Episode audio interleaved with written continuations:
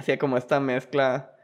eh, pues si no puedes con ellos, confúndenlos. Decíamos, yo y unos amigos en la universidad. Yo me aprendí a parar de manos como a los 12 y a dar vueltas de carro bien. Y cuando fue el boom del parkour en los 2000, yo sí. andaba brincando techos y ya aprendí a caer y a no, no hacerme tan mierda. Hasta que el velador y, oigan, ya váyanse, como a la una de la mañana. Y nosotros de que fierro, y con un 48 pisteando en el estacionamiento, güey. O sea, aferrados, así, acá aferrados. Sabas, bienvenido a una buena semana. José, gracias. Gracias por invitarme. Es un honor tenerte como invitado, bro. Es un honor estar aquí. Mi primera experiencia en un podcast. Qué O chingón, güey. algo así, nunca... Nunca he sido parte de algo así. Güey, creo. qué- ok. Que recuerde. ¿no? Qué chingón. La neta, güey, te invité porque eres de las personas más inteligentes que conozco, güey. Gracias, güey. No sé por qué dices eso. No, en serio, en serio. Te admiro un chingo, güey. Gracias, gracias, Pienso que eres un genio. Así que nadie, que nadie sabe, güey.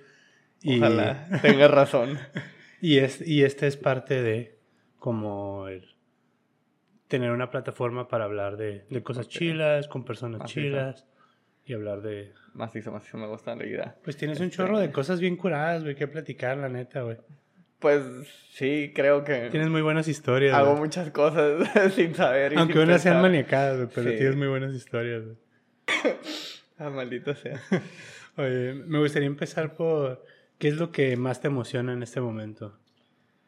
O sea, en este momento, en mi vida, en este momento, ahorita aquí. en, en tu vida. En tu vida o en tu vida profesional o, o lo que sea que más te llame ahorita.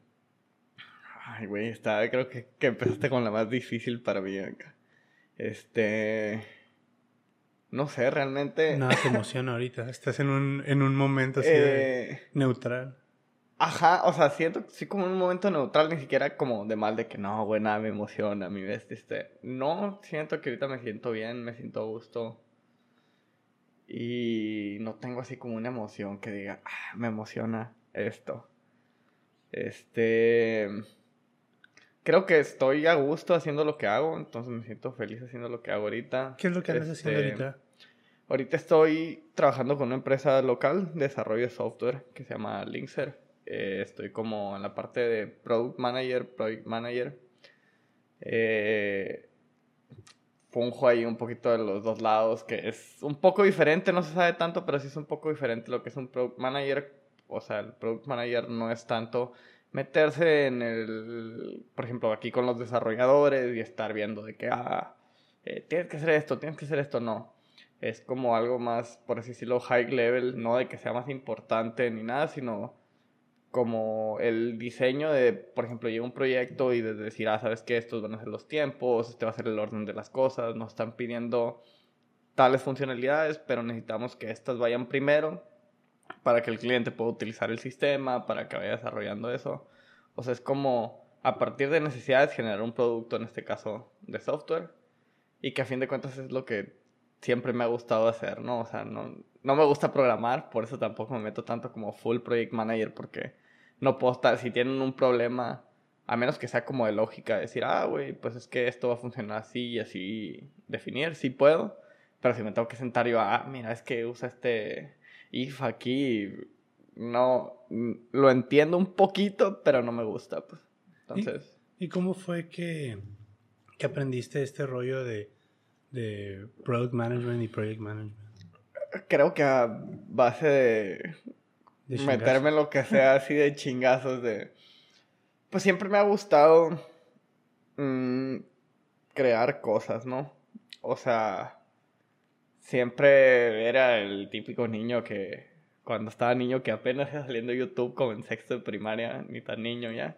Pero no sé, me salió un video de cómo hacer una cualquier pendejada y yo, ah, lo voy a hacer, ¿no?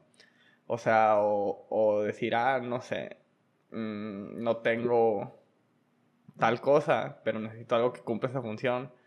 ¿Cómo lo hago acá? ¿Qué, qué has hecho así por el estilo? Cosas Mm, así como fáciles. O sea, fáciles, y me refiero a que yo sé que puedes hacer cosas muy, muy complejas, pero Ajá. fuera de un laboratorio, vida normal. Mm, ¿Qué he hecho? Por ejemplo, en algún momento necesitaba... eh, mi mamá estaba haciendo unas como artesanías eh, con unos palos de madera y estambre y así, te, le costaba trabajo cortar la madera. Y también yo siempre quise un Dremel para hacer, pues para destruir cosas acá. Y tenía unos motorcitos ahí de un carrito de hace un chingo que ya no usaba, que funcionaba baterías y fue como que, ah, pues mira, con esta cajita, el carrito y una corcholata, una, sí, corcholata, las de metal va a ser como una mini sierra, por ejemplo, para poder cortar más pelado, para simplemente hacer la marca en, el, en, la madera y poder romperla, ¿no? Cosas así de repente es como que, ah, mira, pues tengo esto y esto y... O sea, hiciste un mini Dremel. Ajá. O sea, muy chafa y peligroso si se rompía esa madre y salía volando la corcholata, pues sí, de por sí con un Dremel. Pero sí, o sea, cosillas así, no sé. O sea, hay algo que me gusta que yo pienso que nunca se me atora la carreta, como se dice acá, ¿no? O sea, y creo que es una mentalidad que tengo que, ah, hay un pedo, lo vamos a solucionar. No sé cómo, a lo mejor no es lo más eficiente y a lo mejor no es lo más bonito, pero algo va a salir. ¿Tienes una historia curada de algo así que hayas solucionado de último minuto o algo así que... Ah, que... Que me acuerde ahorita sí, no, no recuerdo. Este. No, no se me ocurre. Mm, Oye. Alguna historia relacionada a eso. Pero bueno, volviendo a cómo empecé con eso, creo que por ahí. Y pues ya que después de estudiar y que me empecé a meter un poquito más como en emprender y hacer cosas, pues siempre es como, ah, identifica un problema y solucionalo. Y creo que eso siempre se me hizo fácil a mí, incluso que llegara gente con, incluso ya estas soluciones planteadas para un problema y replantear la solución considerando otras cosas, ¿no? O sea, dentro del mismo problema, tener una visión más amplia para replantearlo y poder replantear a lo mejor la misma solución con otras características o con menos características o facilitar. Creo que a partir de ahí fue que empecé a hacer eso, ¿no? ¿Y cuánto tiempo tienes chambeando ahorita con ellos? Con ellos tengo lo que va del año, o sea, seis meses. Mm, pero, por ejemplo, haciendo cosas así más enfocadas a producto como tal, que es pues precisamente definir un producto y eh, hacer todo eso, yo creo que desde que salí de la uni en 2015, eh, tal vez desde antes un poquito, en algunos concursos que hice en la universidad, pero eran muy de grado científico, entonces no había como un aterrizaje final tan fuerte. Hasta que salí de la universidad, me metí en un concurso, este, esa historia es buena historia. Eh, ¿Un concurso de qué? Un concurso de tecnologías sustentables. Y fue precisamente donde hicimos lo de la pintura. Eh, una pintura que grababa gases de efecto invernadero. ¿De qué concurso es eso? Se llama Clean Tech Challenge. Mm, ¿Quién, lo promociona o qué? No sé quién lo promociona. Es un concurso, creo que es una organización. Green Momentum se llama la organización. Eh, hacían Clean Tech Challenge y es un como empieza regional, eh, luego a nivel nacional y hay un internacional, ¿no? Si ganas como tu nacional, te vas al internacional. Este, nosotros llegamos a semifinales a base de puras mentiras. no eran mentiras como tal, no eran verdades a medias. Sino, pero ahí fue donde creo que desarrollé un chingo esta parte de resolver problemas, porque incluso yo, cuando presentábamos, pues era esta pintura que grababa este efecto invernadero, teníamos el principio, sabíamos cómo funcionaba, este, conocíamos los materiales, pero nunca habíamos hecho pintura, ninguno de los tres, y no sabíamos qué pedo con eso. Y este, yo ya me había metido un poquito en la parte de negocios, con otras cosas, y así, entonces teníamos, podíamos hacer algo, ¿no? Y me acuerdo, yo iba con dos compañeros que después fueron mis socios porque constituimos una empresa a partir de eso, que se fue a la mierda. Este, y ellos exponían y yo solo me subía a contestar preguntas. Porque yo me quedaba sentado y yo, o sea, ellos estaban exponiendo y yo estaba volteando a ver a los jueces. Porque cuando un juez hacía una anotación, yo me, me grababa en mi casa, este güey me va a preguntar algo de esto. Entonces empezaba a pensar de eso. Y luego este otro güey va a preguntar esta otra cosa y empezaba como a pensar de esto. Y obviamente si teníamos jueces como de la parte muy de negocios, les respondía con cosas de nanotecnología. Y si tenía jueces muy técnicos, le respondía con cosas de negocios. Ah, entonces eres sí hay un una. genio. ¿Ves, güey? Te digo que eres un genio, güey. Soy mañoso, güey. Entonces hacía ahí como. Es lo mismo, güey. Hacía como esta mezcla. eh, pues si no puedes con ellos, confúndelos. Decíamos yo y unos amigos en la universidad. En los exámenes, así era como. Si no puedes, confúndelos. Y. O sea, siempre obviamente manteniéndote dentro de la realidad, ¿no? Sí. Nunca. Creo que nunca dijimos algo que no era posible. Ajá. Y ahí mismo salían de que, ay, ¿cómo has pensado en e- y cómo vas a resolver, no sé, que necesitas un, que la pintura sea como muy densa de este material para, eh, para poder que funcione, ¿no? Que el principio activo. Y ahí, pues mi papá es ingeniero civil y en algún momento algo me dijo el estuco, que es como un recubrimiento que se pone, que se utilizaba mucho antes, que da como una textura y es mucho más como una pasta que una pintura. Mm, ok. Y yo, ah, sí, como el estuco acá y los porcentajes van a ser similares y no sé qué. Y ya que salimos, me dice uno, me dice, ¿qué pedo, güey? ¿Dónde sacaste eso? Y yo, no tengo idea. Pero por ahí va a ser. Y ya checamos y precisamente sí, los porcentajes, por ejemplo, no eran exactos, pero se acercaban como a ese tipo de, de material ya existente. Mm. Eh, y pues sí, así creo que a partir de ese ejercicio de que te pongan trabas y querer resolver inmediatamente, o sea, con lo que recuerdas o con lo que ya sabes, pues a partir de ahí empecé a, a hacer eso, ¿no? Y ya después otros proyectos que igual. ¿Y, ¿Y qué tan lejos llegaron con lo de la pintura? Ahorita yo creo que lo dijiste así muy por encimita, pero yo creo que me gustaría que lo dijeras más lento para que la gente entendiera realmente lo que estaban haciendo. O sea, que no era Este- cualquier pintura. Eh, pues tú ya sabes, yo estudié nanotecnología e ingeniería molecular.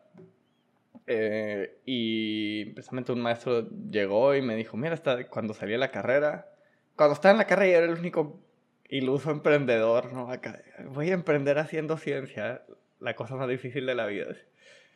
Y bueno, no creo que sea la más difícil, pero sí es bastante difícil. Y terminando la carrera, literal tenía unos meses de haber salido y me manda un maestro que, mira, salió este concurso, podrías hacer algo. Y yo, ah, sí, y ya, él- incluso creo que él me dio la idea de hacer algo con gases de efecto invernadero, superficies, y fue como, ah, Simón. Y era precisamente una pintura a base de dióxido de titanio no estructurado, que es un óxido, bueno, óxido de zinc, perdón, dióxido de titanio ya se usa.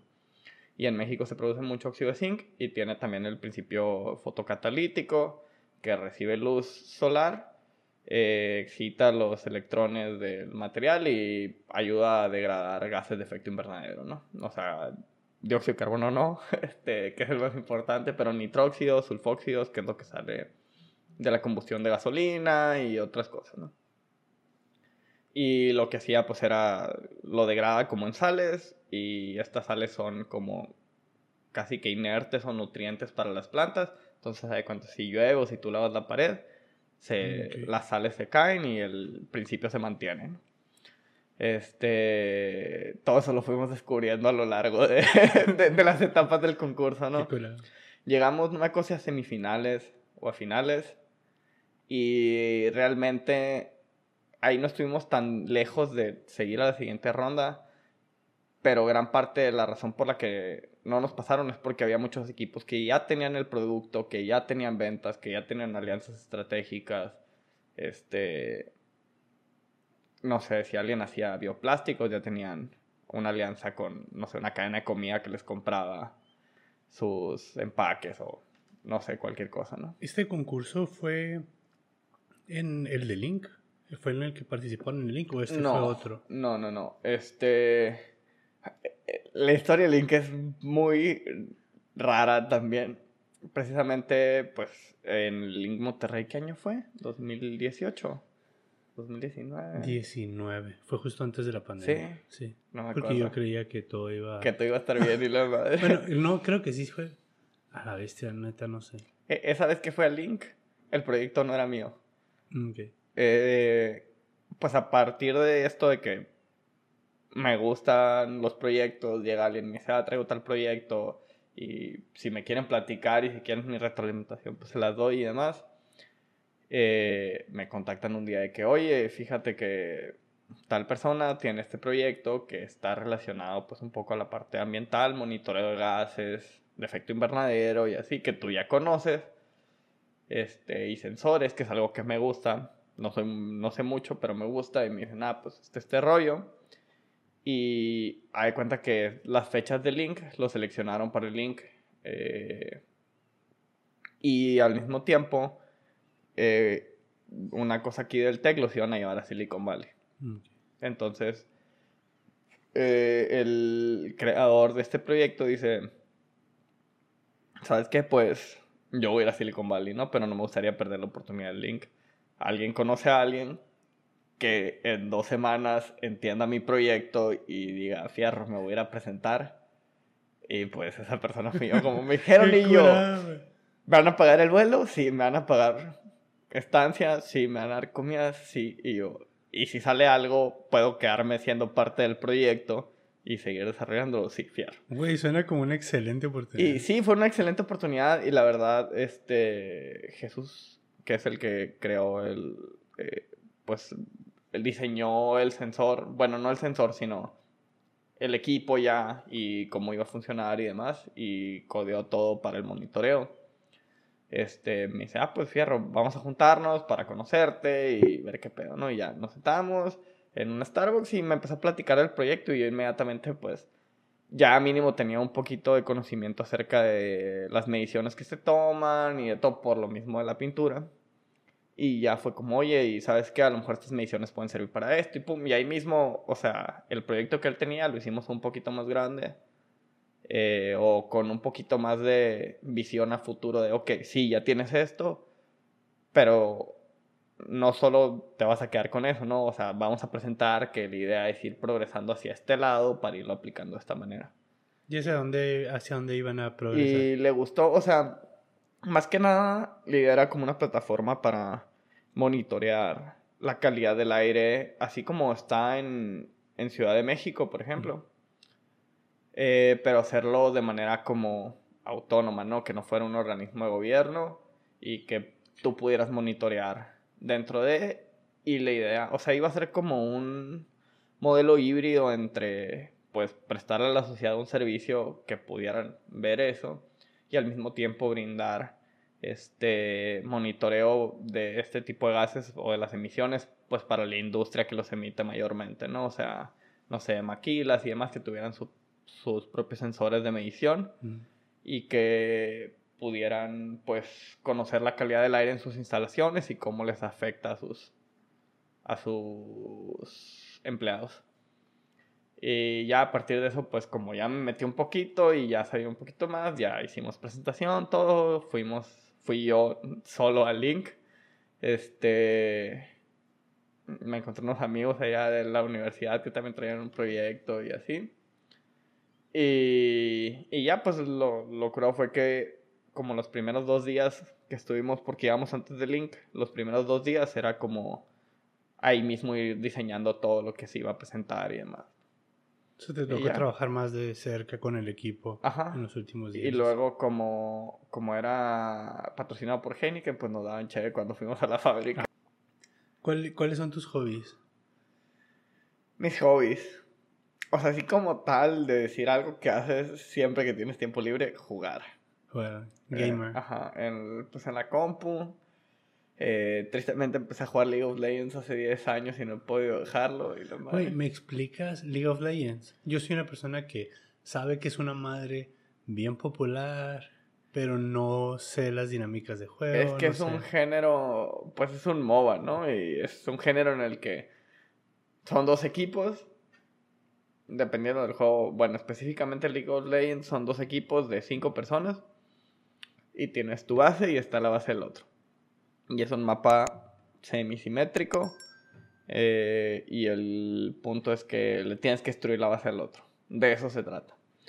Pero para destruir la base del otro hay muchos factores, o sea, tienes que matar a los otros del equipo, hay estructuras que son las que vas destruyendo y obviamente pues si está si estás destruyendo una estructura y llega alguien a pegarte y tú no le pegas de regreso, te va a hacer mierda. Y si te pones a pegarle a esa persona mientras le pegas a la torre, a la estructura, la torre te ataca también a ti y te va a hacer mierda, o sea, es mucho de ir y volver, o sea, entrar, salir, entrar, salir, saber, o meterte como idiota y rápido acabar con alguien para poderte ir. Eh, tiene otros objetivos neutrales que son como mm, dragón y varón, que te dan voz, te dan, o sea, como mejoras en tus personajes y al mismo tiempo pues tú tienes tu personaje, tienes lo que son las runas o maestrías que se definen mucho con tu estilo propio de juego, o sea, seleccionas ciertas cosas que te dan como ciertos mini perks mm. para tu personaje que es totalmente dependiente de cómo juegues tú o de lo que esté en meta, o sea, de lo que funcione más. Y además vas comprando, o sea, con el oro que vas sacando, vas comprando ítems para tener más perks o más cosas dentro de... Está cool, es muy tóxico, pero está... ¿En, qué sentido? ¿En qué sentido es muy tóxico? La comunidad de LOL, siempre la gente dice son, pero somos, me incluyo bien tóxicos, o sea... Hay toxicidad por todos lados, o sea, entras y lo primero que haces es tirar mierda, y si alguien de tu equipo está jugando mal, en vez de decirle, güey, te ayudamos, le tiras mierda porque está jugando mal. Y, o sea, yo me he peleado con amigos. No peleado porque tengo un amigo con, que es uno de los con los que más juego. Que siempre, o sea, si jugamos más de tres juegos, eventualmente nos, o sea, nos enojamos. Así que, güey, cállate la verga. o sea, durísimo, enojados y. Pero está cool, o sea. Bueno, mínimo yo y él también. Hay otra gente que sí se queda como súper enojada. Pero yo termino el juego ya, todo bien que puedo jugamos otro. y ya no es lo único que juego, antes sí, o sea, por mucho tiempo era lo que más jugaba, ahorita sí lo juego, pero no tanto, o a veces nomás. Pero sí, bueno, como hobby, de las cosas que tengo como hobbies es, este, eso, jugar, eh, pues prepandemia y así, eh, me gusta hacer ejercicio, o sea, no tanto de que, ah, voy al gym, sino por ejemplo estoy haciendo en un lugar que se llama Tribu, que es como un trip enfocado al movimiento en general y combina ahí cosas de calistenia, de pesas, acrobacia, pues antes hacía capoeira, antes hacía jiu-jitsu. Sí, era lo que te iba a preguntar porque sabía que, que hacías capoeira y luego pues vi esto de calistenia y dije, pues qué curado, o sea, siempre, como que siempre, aparte de lo mental, tienes un lado muy físico, ¿no? Que siempre estás como... Ajá, me gusta nunca me he considerado bueno, ni en la parte mental, ni en la... Siento que soy como una mezcla de todo y funciono en todo, pero no soy excelso en nada, acá pues no soy de que súper bueno. Pero, por ejemplo, desde niño siempre me gustaron las marometas, siempre, siempre, siempre. O sea, yo me aprendí a parar de manos como a los 12 y a dar vueltas de carro bien. Y cuando fue el boom del parkour en los 2000, yo andaba brincando techos y ya aprendí a caer y a no, no, hacerme tan mierda como antes y así. Este, pero, o sea, nunca estaba en algo como tal hasta que entré a capoeira. Eh, cuando estaba en la secu, no en la prepa. Ahí, pues, como ya hacía todo lo demás, se me dio fácil. Y como no me daba miedo aventarme de cabeza porque pues ya lo había hecho y sabía que no era tan probable que me muriera, pues lo hacía, entonces fácilmente empecé a agarrar como este como vuelo acá, ¿no? Y luego pues tengo primos más grandes, entonces nos peleábamos mucho a veces nomás porque sí. Entonces no le tenía miedo tampoco a los golpes, o sea, era como que, ah, ni pedo, y si me pegan, porque todo el mundo piensa que capoeira no se pegan, mm. pero sí, yo estoy casi seguro de que una vez me fisuraron el fémur en capoeira. Eh, o sea, ¿qué, tan duro están los chingazos en capoeira? ¿Cómo, cómo es que te pegan? Mucho. ¿Cómo es que te pegas, güey? Cuando no te pegan, no es coreografiado. O sea, si tú ves a dos personas haciendo capoeira, normalmente la gente piensa que, ah, güey, está como coreografiado. Mm. No. O sea, uno está tirando patadas y el otro se está quitando y respondiendo con patadas a como le da. Es pura reacción. Si no reaccionas a tiempo, muerto así. O sea, tengo amigos que les, o sea, entrenando y pum, así en la cara y paz, noqueados. o sea, me ha tocado ver gente noqueada. Te digo, esa vez yo estuve cojeando como por un mes y medio de la patada que me metieron. Y como pues vienen marometas también, viene, pues hay mucha inercia, mucho vuelo. Entonces una patada que viene... Con todo el peso con todo el peso y este es un patadón, pues acá, o sea, sí te, sí te madrea duro. Hice capoeira, después hice jiu-jitsu.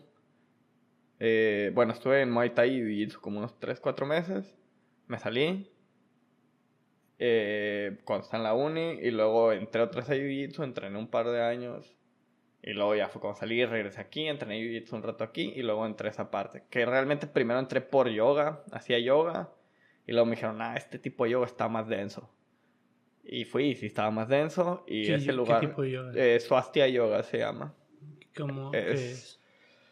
Eh, es un yoga como con muchas posiciones estáticas, pero combina, o sea, requiere bastante fuerza y te ayuda a desarrollar bastante fuerza al mismo tiempo que flexibilidad, o sea, es una flexibilidad como más activa. Mm. No es de que, ah, nomás estoy estirando para atrás. No, al mismo tiempo que estás estirando, estás haciendo fuerza de una u otra manera, entonces, o sea, la tensión muscular es distinta, ¿no? Y ese lugar como que fue cambiando un poco y agarrando sí parte de ese yoga, pero incorporando otras cosas. Cuando entré yo empezaron a meter un poquito de acrobacia y como trabajo de piso muy similar a los floreiros de capoeira, entonces yo me sentía súper a gusto y me decía, ah, no sé esto, yo, ah, Simón, acá. Eh, y luego ya se cambió a lo que es ahora, que es Tribu, que patrocínenme y la madre. Eh, que, que, por ejemplo, el concepto a mí me gusta bastante, que es enfocado como el movimiento en general. Entonces, no haces pesas para estar mamado, haces pesas para poder colgarte, para poder pararte manos, para, o sea, todo tiene un enfoque dependiendo de lo que estás queriendo hacer. Eh, y está muy curado, la neta. O sea, a partir de ahí, de agarrar esa fuerza, ya como entrenando, pensando en pude hacer mortales, pude hacer, no sé, la vuelta de carro sin manos, ahorita no sé si pueda, ¿no? Pero, o sea, ese tipo de cosas, pero sí, la parte física como que también me gusta, siento que hay un equilibrio ahí, pues, o sea, muchas veces cuando estoy muy, muy atorado mentalmente, hago ejercicio, voy y me doy de chingazos con el piso queriendo dar marometas y me libera bastante, pues entonces creo que por eso siempre tengo como ese mm. balance. No había caído en cuenta, por ejemplo, entiendo el valor de correr, entiendo el valor de hacer ejercicio, entiendo el, ah, valor de, meditar al momento de, querer desestresarte o querer enfocarte en otra cosa. ¿sí? Nunca había pensado en los chingazos como tal, como el de darte marometas para darte unos buenos madrazos y como recordar así. Es que te, te, te Bueno, por ejemplo, para mí, el momento en que te das cuenta que no eres de vidrio, es como. Le pierdes miedo a muchas cosas malamente. le pierdes miedo a muchas cosas. Este. Y, por ejemplo, igual, o sea, cuando estaba en la universidad haciendo mi tesis y demás, yo literal eran ocho horas en el laboratorio, seis horas de entrenar jiu-jitsu y lo demás era dormir porque de estar en el laboratorio así súper mental, yo me iba a hacer jiu-jitsu y igual coincidió que fue en el momento en el que yo me encontré dentro del jiu-jitsu, o sea, que encontré mi manera, que me gustaba luchar, que, ah, puedo hacer esto y esto otro. Porque siento yo que es como muy personal, ¿no? Igual en cualquier ejercicio, pues te das cuenta de qué es tu estilo, qué te gusta. Y cuando me di cuenta de eso, fue al mismo tiempo que estaba haciendo la tesis y era súper liberador, pues de estar este, pensando en muchas cosas, a llegar a luchar y no pensar nada, o simplemente pensar que estás contra otro güey que te quiere asfixiar, quebrar un brazo, así sea un compa, pero pues a fin de cuentas es como... Estás en, una, como en, un combate, pues, ajá. Entonces, estar pensando en que otro te, te, quiere hacer daño y que al mismo tiempo de que tienes que defenderle, tienes que hacer daño tú a él para que no te haga daño es un, o sea, te saca la cabeza de eso y te pone, si quieres, en un grado más instintivo. Mm. Que igual siento que precisamente Jiu-Jitsu me ayudó mucho esa parte de que no se me atore la carreta nunca. Como que te da otro nivel de enfoque, ¿no? Sí, y, eso de que no se te, atore la carreta nunca, o sea, también es como parte del Jiu-Jitsu. Tú estás luchando y siempre hay una manera de salir normalmente es antes de que entre la llave. Si la llave ya entró o el, el estrangulamiento ya entró, lo que sea, ya fue. Eh, pero normalmente cuando está en proceso de llegar a, siempre te puedes dar cuenta y siempre hay una manera de salir. Entonces estás pensando rápido. Entonces todo el tiempo es pensar rápido, pensar rápido y yo pienso, eso sí pienso que una de mis pocas habilidades en la vida es pensar rápido. Y, o sea, no me siento genio, solo siento que pienso rápido. Y siento que mi cuerpo responde rápido cuando pienso rápido. Mm. Entonces, igual, o sea, si yo me estoy dando marometa y sé que no voy a caer, rápido puedo reaccionar para no irme de cabeza. Que si me ha ido cabeza también, ¿no? Pero, eh, entonces, digo, como que esa, el estar peleando casi por tu vida, aunque sabes que es un ambiente controlado, este, ayuda a darte como esa capacidad de enfoque y que caiga, tener un estímulo y generar una respuesta inmediata, pues.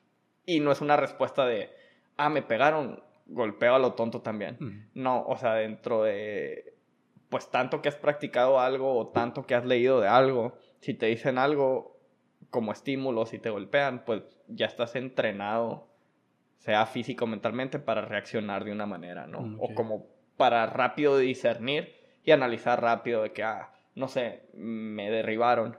Ah, me derribó y ¿qué estoy viendo? Ah, dejo mal acomodados los brazos, le puedo hacer tal cosa. Mm, o puede que te derriben de la misma manera, pero no acomode los brazos de una manera, entonces te tienes que ir por otra cosa. Entonces, como agarrar muchos estímulos y generar algo a partir de... Creo que por eso también es que me guste la parte física también, ¿no? De no solo decir, ah... Como te permite mezclar. Ajá. Y... De, de los dos tipos de cosas. Obviamente la, la seguridad, o sea, como persona que, que te da el hacer ejercicio, el decir, güey, me siento bien, estoy bien, siento que puedo responder bien, influye mucho mentalmente. Todavía me sirve el cuerpo. Ajá, o sea, influye mucho mentalmente. Porque pues estás ahí, si, no sé, si estás en un concurso de algo y no imprimiste el póster y a la madre, si no corro, odio correr, ¿no? lo que menos me gusta. Pero decir, güey, pues sé que puedo correr y volver. Y no sé, si hacía yoga y tenía capacidad de controlar mi respiración y demás, correr, regresar, respirar, quitarme lo agitado y presentar como si nada hubiera pasado, pues. Mm. O cosas así. Oye, ahorita estábamos hablando justo antes de, de volver del break de, de lo de las comunidades, comunidades ah, como Hackers and Founders y cómo, cómo nos hemos... Ah, ese es otro de mis hobbies, precisamente. Estar en comunidades. O sea, creo que uno de mis hobbies es conocer gente. Ok. Eh, a lo mejor no conectar, no hacerme amigo de todo mundo, ni... Pero sí considero que tengo muchos amigos precisamente por eso, porque me gusta conocer gente. O sea, eh, me ha pasado un chorro de que y, güey, ¿cómo conoces a este vato? Y yo, no sé. Acabo, ¿de dónde conoces? Ah, me lo encontré ahí. Ah, no mames, es esta madre. Yo, ¿cómo fue que, cómo nos conocimos, güey? Porque yo, o sea... Según yo, en un Hackers and Founders o algo así, ¿no? Pues tiene que haber sido, ¿no? Sí, la neta, la neta, creo que tu nombre no me lo supe hasta como seis meses después, güey, de conocerte. Como después de un chorro de juntas de Hackers. Sí, y de toparnos un chorro, porque pues no nomás en Hackers nos veíamos en algún otro lado seguro acá, o otras comunidades y así. Pero precisamente, por ejemplo, yo creo en la comunidad en general, ¿no? Como es más pelado hacer cosas con mucha gente que solo. Pues. Sí, definitivamente. Y muchas de las cosas que he podido hacer, por ejemplo, en los concursos y así, no todo es conocimiento que yo agarre la nada. Yo no aprendo tanto leyendo, aprendo mucho de las experiencias de otra gente. O de vivir experiencias. Pues si alguien me dice, ah, sí, el, por ejemplo, el Varela, que alguna vez trabaja en propiedad intelectual, de que, oye, voy a dar un eh, una plática de propiedad intelectual y quieres ver tú lo de meter una patente, acompáñame para que veas cómo es el trip. Y yo, ah, ok, ya fui, ah, pues todo bien, ¿no? Y a partir de ahí, o sea, entendí muy distinto la propiedad intelectual. Y luego ya que me metí al proceso de patente, pues lo entendí más, ¿no? Y, y así se va, ¿no? Siento que por eso me gusta conectar con gente. Este, antes de la pandemia, pues eran las comunidades que estábamos súper activos. Hackers Foundry lleva cuatro años sin parar. ¿Crees que, ¿Crees que van a volver las comunidades? Sí, ya estamos en eso. Este, pero pues es necesario que se calme un poco más la situación, que haya menos riesgo y demás. Porque somos, o sea... Más vacunados. Mínimo en, mínimo en Hackers and Founders somos gente comunitaria y llegamos y, eh, güey, qué pedo, un abrazo, eh, un bote, saca un cigarro. Sí, Hay mucho contacto. Entonces, por ejemplo, por eso nosotros sí fue como, Hicimos como tres meetups en línea y estuvieron súper de hueva, güey. Yo, yo, quise ir a uno y no me acuerdo qué pasó que no, no, no fui. Fuimos la primera comunidad, creo que a nivel global, en hacer un meetup en línea bien. Y además conectamos con... Hicimos, o sea, hicimos el meetup nosotros y hicimos que otra comunidad, creo que Veracruz, tuviera un meetup de que, güey, van a hacer su meetup, háganlo el mismo día, güey. Y aunque ustedes sí se junten, pongan una cámara y vemos qué pedo acá. Y hicimos conexión y Hackers and Founders México fue la primera de todos Hackers and Founders y nos pusieron ahí en la página global de como, ah, mira, estos vatos organizaron esto y, y... Pero hicimos como dos y la neta se pusieron bien de hueva, pues porque mucho es el... Mucho es el, la interacción. Y pues como te decía ahorita, la cheve que a todos nos relaja, güey, y así. Y pues sí, puedes estar pisteando en tu casa y nosotros los, los que éramos como recurrentes, tanto los organizadores como participantes y gente que fue como, pues es que como no hay ponentes, pero gente eh, ya de un nivel elevado en negocios, si quieres, bien pedos ahí en Zoom, ¿no? Pero otra gente sí era como que, ay, me da vergüencita, es la primera vez, ¿cómo van a dar pedo aquí? Yo solo en mi casa, a nadie le importa, pues. O sea, a nadie le importa. Era especialmente gente que no había ido a los míos. Ajá, porque no mames, no nos han visto en los meetups, pues, o sea, me acuerdo. Nos soltamos mucho. uno que otro en Intugo, que se iba toda la gente en Intugo y hasta que el velador y oigan, ya váyanse, como a la una de la mañana, y nosotros de que fierro y con un 48 pisteando en el estacionamiento, güey, o sea, aferrados así, acá aferrados. Bien necios, ¿no? de lanza.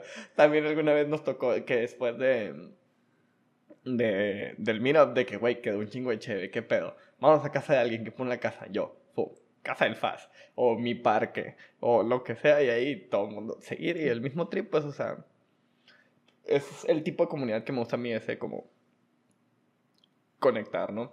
Y es parte de lo que a mí me ha ayudado a llegar a muchas cosas, porque a mí pregúntame lo que quieras y o he escuchado un poquito, te puedo dar como una noción. Si tú no sabes nada de algo y me preguntas, eh, no es que yo lo sepa, es que alguien me lo dijo y puedo repetirlo.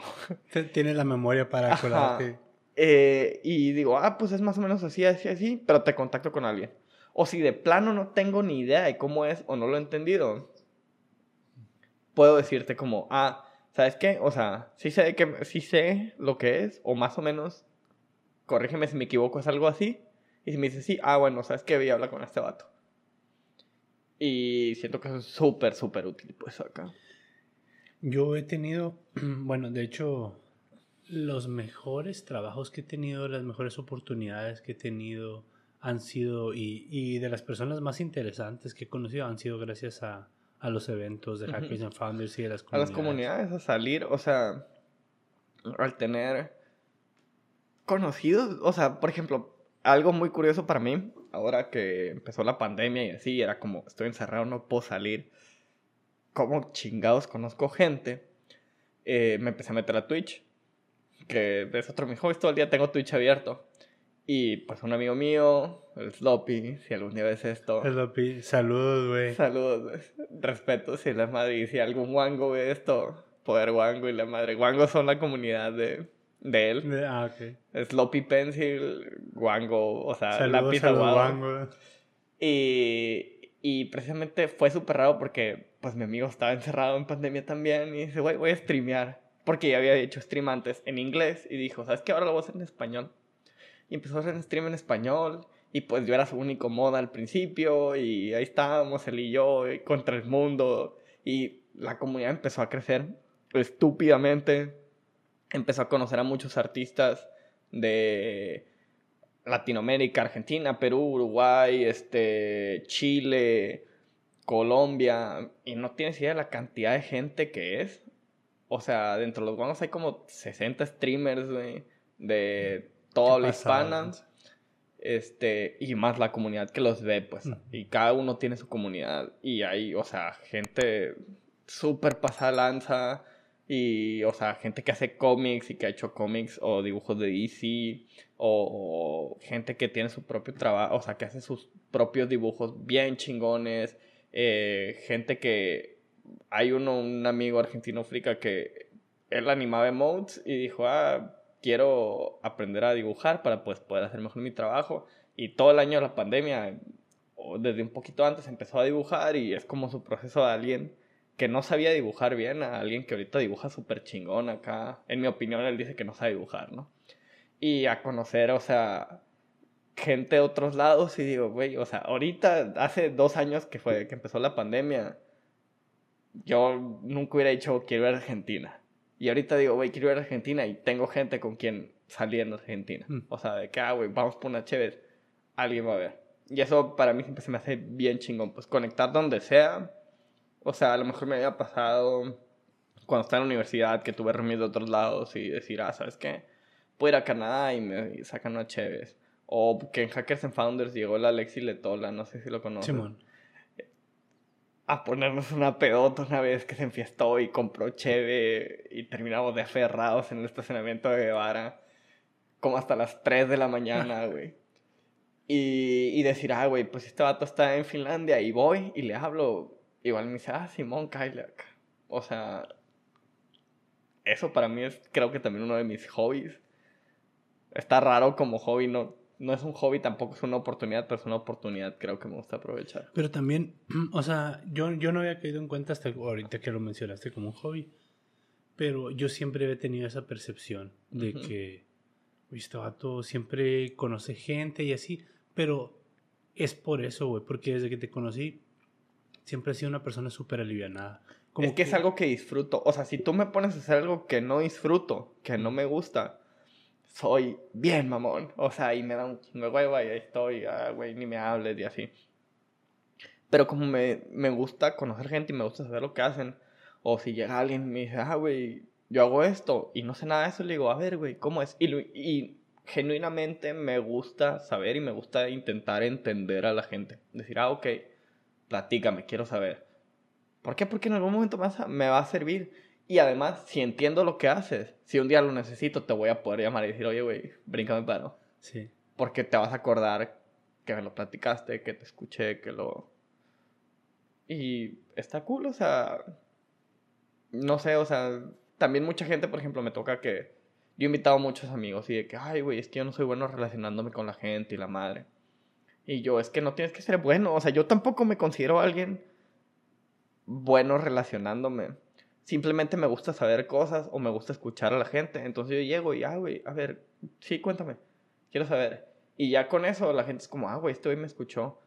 Y tan sencillo como ponerle atención a lo que te dice alguien. Dice, ah, yo hago esto, esto y esto. E intentar relacionarlo a algo que tú hagas o algo que tú conozcas. Te ayuda a entenderlo y te ayuda a que te recuerden. Porque si ya me dicen, ah, güey, yo hago esto acá. No sé, por ejemplo, como el Varela. Propiedad intelectual. Que al principio me caía bien mal el Varela, güey. Y ya lo sabes, lo hemos platicado un chorro de veces, sí. Este, pues es que Hackers and Founders, una peda, basura y llega un vato con traje y acá, pues obviamente es que venía formal. Pero venía de juntas y más acá y pancherón y, y ya ahorita súper compas, ¿no? Este, pero, ah, propiedad intelectual y yo, ah, ok, o sea, a ver, ¿qué es la propiedad intelectual? Esto, esto y esto. Ah, ok, entonces, por ejemplo, yo que hago esto, podría, no sé, buscar un modelo industrial o esta otra cosa, o me conviene registrarlo como patente o hacer un secreto industrial o un secreto corporativo, bla, bla, bla, y que me diga, ah, esto, esto. Y es como, ah, mira, este vato le interesó lo que le dije. A lo mejor en su mente es como, ah, puede ser un cliente. Y ya no, es como, ah, Simón. O a lo mejor, ah, qué curado lo que trae este vato, o lo que sea, pues, y así creo que es lo que a mí me ayuda a conocer gente. Que soy malísimo, tío, porque me ha pasado incluso en Hackers and Founders que llegue alguien y, ah, y yo, ah, hola, Sabas, mucho gusto, güey, ya nos conocemos. Y yo, a la vez. Perdona.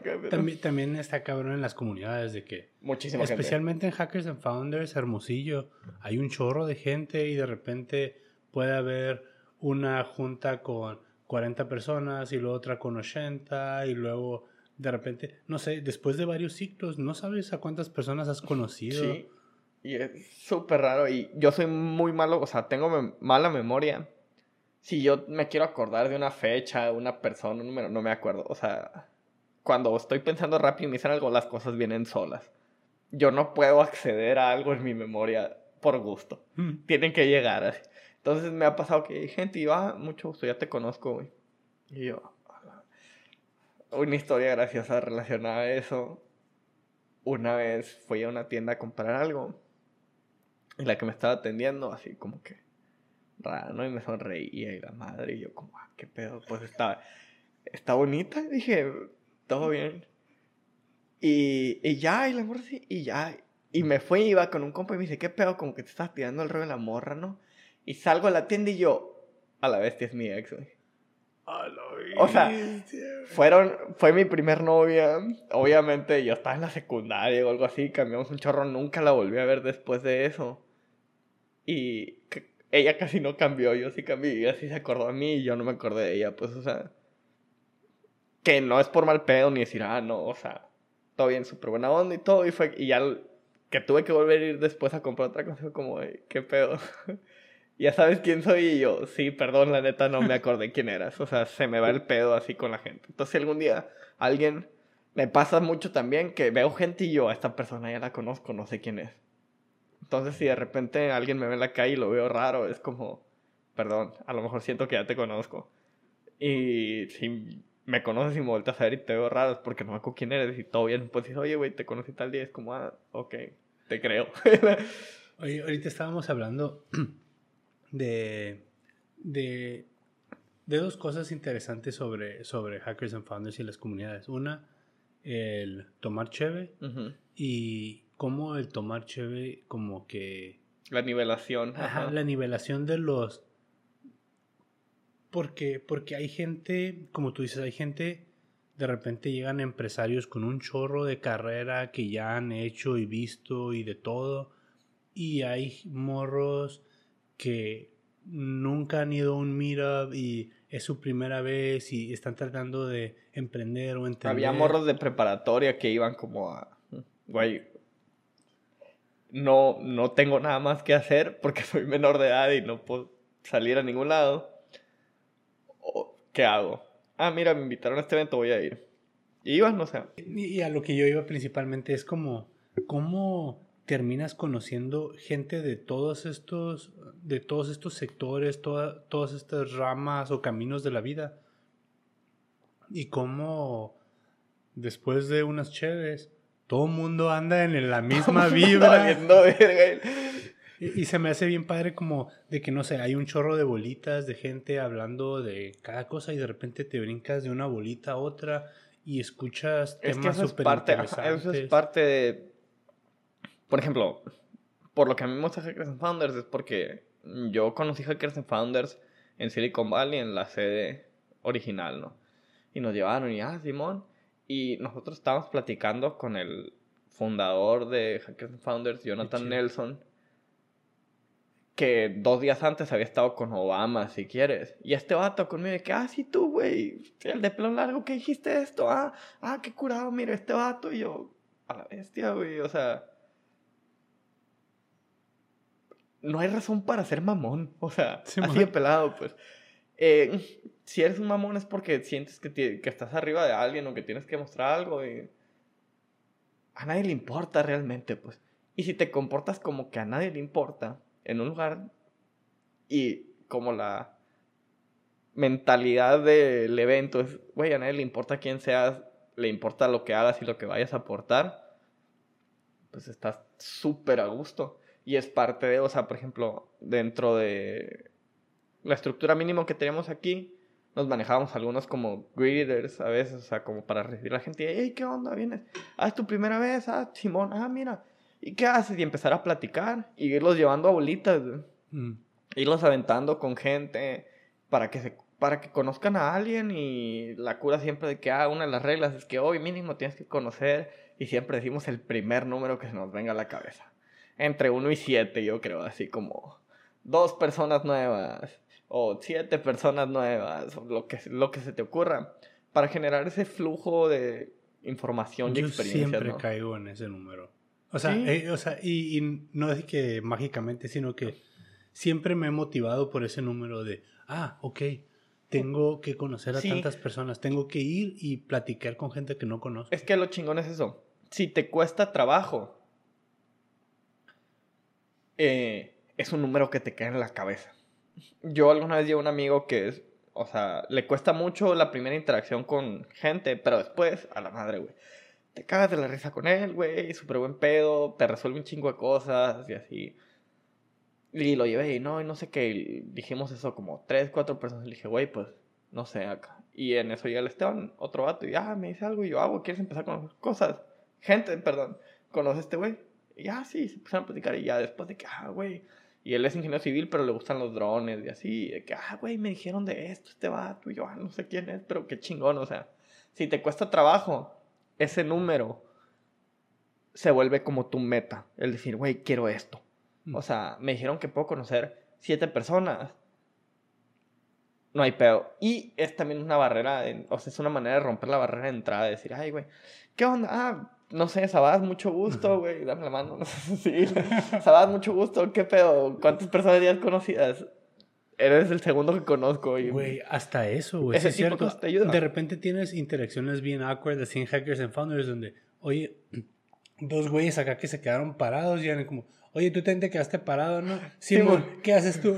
Sí, y ya conoces a alguien. Y conoces a alguien, o sea, es el punto al que dices, güey, o sea, a mí me ha tocado llegar y... ¿Qué pedo que están hablando aquí? Así literal. Sí, güey. ¿Qué pedo que están hablando aquí? O escuchar una palabra y decir, estoy en una bolita y les digo, sobre, dijeron algo allá y que te me volteas y estás en otra bolita atrás acá. Oye, ¿qué pedo con esta otra cosa? Es como... Es parte de, pues, es lo que nosotros nos encargamos de que el ambiente sea así y por ejemplo, si vemos bolitas muy cerradas, normalmente vamos y nos metemos a alguien de los organizadores y nos metemos ahí. Mm. Para romper la conversación cerrada, pues. Para romper ese están cerrados, a menos que estén conectando ya y casi estén haciendo negocios. Y porque nos ha tocado contraten gente ahí en el Alexi Letola, en Guevara, de que, ah, güey, oye, ¿de quién es esta oficina mía? ¿Me prestas la sala de juntas? Ah, sí, güey, date. Y hizo dos entrevistas ahí y contrató a dos programadores. Sí, cura. Y el vato tenía como tres días en Hermosillo, pues. Eh, y, o sea, a menos que sea algo así como que ya están conectando y de que alguien diga, o que alguien presente su proyecto y alguien diga, oye, güey, yo te ayudo con esto, cuando acabe ven conmigo, ahí sí, no, no te metes, no interrumpes, ¿no? Pero si son bolitas así de que, ah, güey, viste que llegaron juntos, vas y te metes y los separas como puedas. Y empiezas a meter gente y el vato más awkward que ves, vas y lo metes ahí y te quedas un rato hasta que se suelta y ya te vas para que los demás, o sea, bueno, pues ya no está nuestra plática cerrada, o me quedo aquí con, siguiendo escuchando este vato, o voy y pues aprovecho y conozco más gente, ¿no? O bueno, mínimo yo lo veo así, ¿no? No es como algo dicho entre todos los organizadores, pero es más o menos lo que hacemos, ¿no? Porque todos tenemos la mentalidad de esa. Y la verdad es que yo creo que ha sido lo que yo he vivido en todas las veces que he ido en Hackers and Founders. Desde el principio siempre es esa comunidad y precisamente lo que decíamos del nivel, ¿no? De que para una de las reglas es aquí no nos importa quién seas ni ni dónde vengas, ni qué has hecho. Ajá, o sea, iguales. sí nos importa lo que se ha hecho, de dónde vienes, cómo lo hiciste, todo. No, pero dar no, lugares no, hay un pues. estatus, no hay un estatus de que y digo, han llegado gente aquí de negocios grandes de Sonora y ha llegado gente de gobierno y ha llegado que nos dicen, "Oye, güey, este ah, como quiero que me pongas arriba, o sea, quiero que digas acostumbrado a este trato. Quiero que me que digas que aquí estoy y decirle, aquí no es así. No, pero pues si no no vuelvo a venir.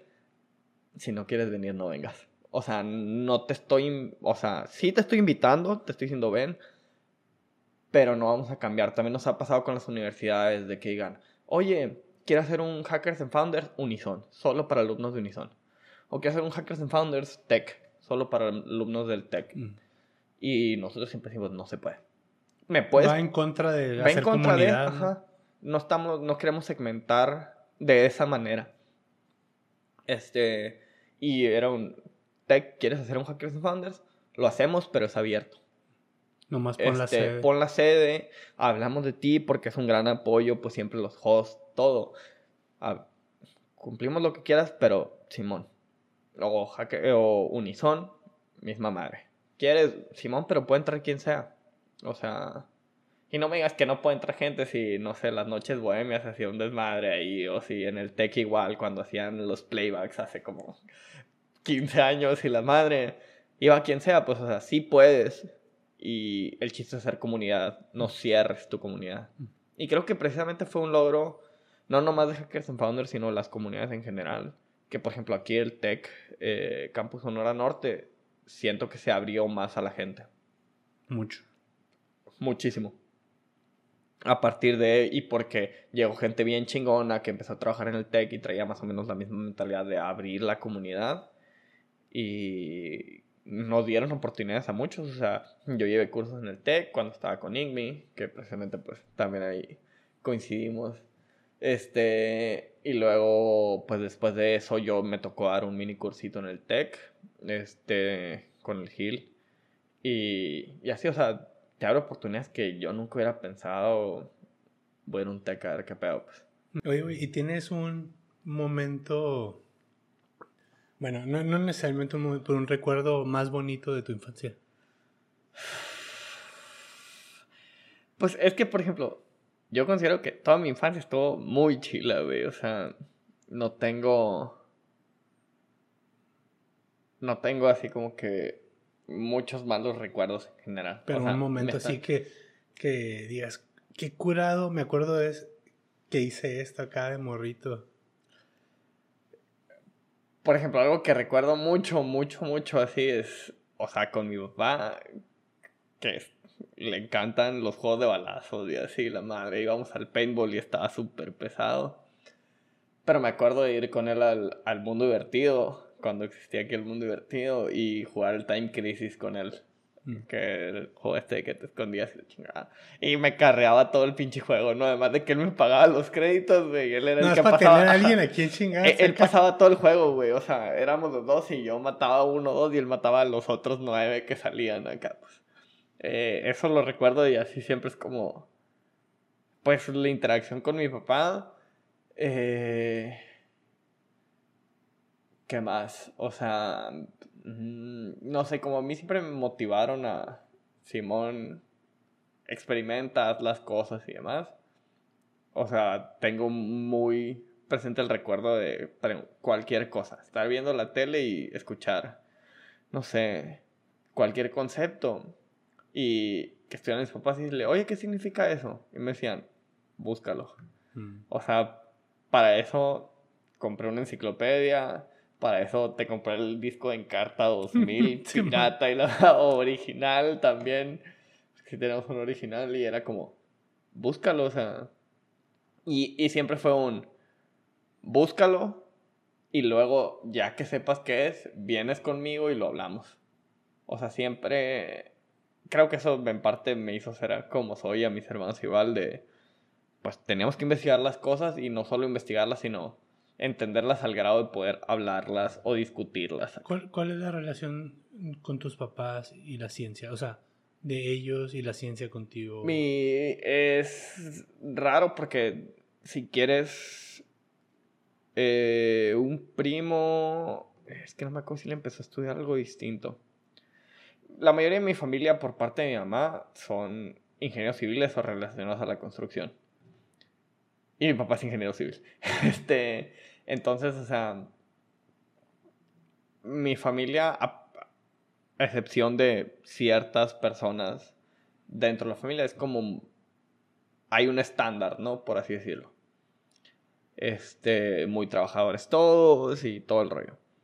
Pero mi papá es ingeniero civil y mi mamá es socióloga. Mm. O sea, si quieres por el lado de mi mamá, tengo la parte de la investigación, por las ciencias sociales, mucha metodología de investigación y demás.